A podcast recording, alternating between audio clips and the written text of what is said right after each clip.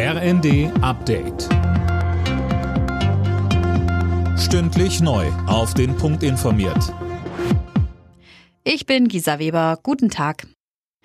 Heute startet im ägyptischen Sharm el-Sheikh die 27. Weltklimakonferenz unter schwierigen Vorzeichen.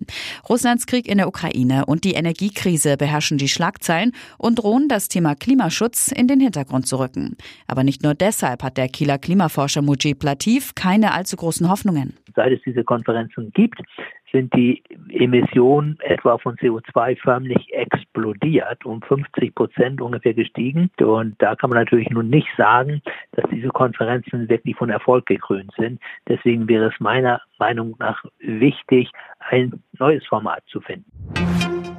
Der Streit um das ab Januar geplante Bürgergeld geht weiter. SPD-Chef Klingbeil und FDP-Chef Lindner werfen der Union Populismus vor. CDU und CSU drohen mit einer Blockade im Bundesrat für das Projekt.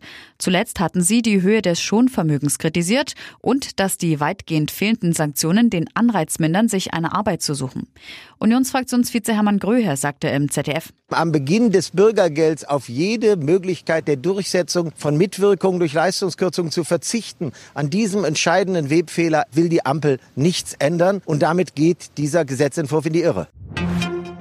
Mit Blick auf den Winter warnt der Deutsche Lehrerverband vor massivem Unterrichtsausfall, wenn sich Lehrer mit Corona anstecken. Verbandschef Meidinger sagte den Funke-Zeitungen, die Schulen brauchen mehr Spielraum beim Umgang mit Corona-Schutzmaßnahmen. Als Beispiel nannte er eine Maskenpflicht im Unterricht. Die sollten die Schulen selbstständig einführen können, so Meidinger, spätestens dann, wenn 20 Prozent der Lehrkräfte krank zu Hause sind. Die SPD will Twitter unter dem neuen Chef Musk strenger unter die Lupe nehmen. Digitalpolitiker Jens Zimmermann kritisiert in dem Zusammenhang vor allem den Rauswurf der Hälfte der Belegschaft.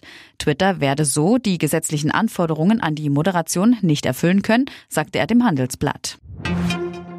In der Fußball-Bundesliga will sich Union Berlin heute die Spitzenposition von den Bayern zurückholen. Die Hauptstädter müssen auswärts beim kriselnden Team aus Leverkusen ran. Außerdem spielt Freiburg noch gegen Köln. Alle Nachrichten auf rnd.de